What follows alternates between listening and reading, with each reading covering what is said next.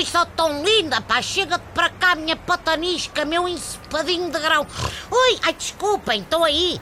Epá, então, mas e não dizia nada a um gajo? Estava aqui a beijocar uma beldade portuguesa que acabei de conhecer.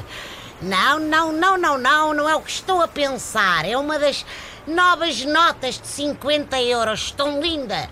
Bem agora da Casa da Moeda, toda, toda não sei, assim, parece estaladiça. E eu não quis deixar de a beijar antes dela partir para a recapitalização de um banco qualquer meu taxista mais lindo, mais jeitoso. Dê cá um beijinho bom ao seu presidente da República. O presidente mais fofo, quanto a mim, da democracia. Presidente, olha que eu assim até corpa. Você lambuzou-me todo.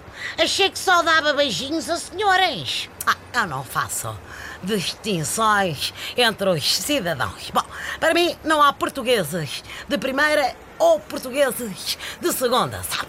Todos merecem um beijinho, um abraço, um cafuné. Ainda para mais hoje, que é Dia Internacional do Beijo. Então, e vai distribuir beijos a muita gente? Bem, quer dizer, você é o presidente dos afetos, naturalmente. Mas olha, não se esqueça das toalhas desinfetantes para se proteger dos beijos dos Judas. Que lá há muitos. Não preciso, porque não devo cumprimentar hoje o Diesel Blum, o presidente do, do Aerogrupo. Recusa-se a hoje colar esse sujeito que está sempre a ofender Portugal? Não, não é por isso. Eu até lhe dava um beijo para fazermos as pazes, mas ele não quer de certeza, sabe? Diz que os portugueses têm sempre bafo a vinho. Então, mas o seu presidente ainda há pouco tempo pediu a demissão do homem, Catano. Bom, e então, mais uma razão para precisar de, de um carinho, de um miminho. Bem sei o que me custou quando me despediram dos meus comentários na TV.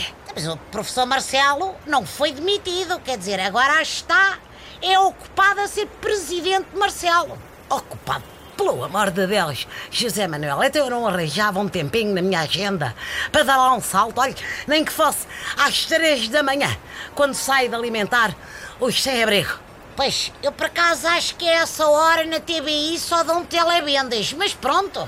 Calha bem, que eu tenho uma bicicleta estática para vender e aquilo, não sei porquê, mas é muito parado para mim.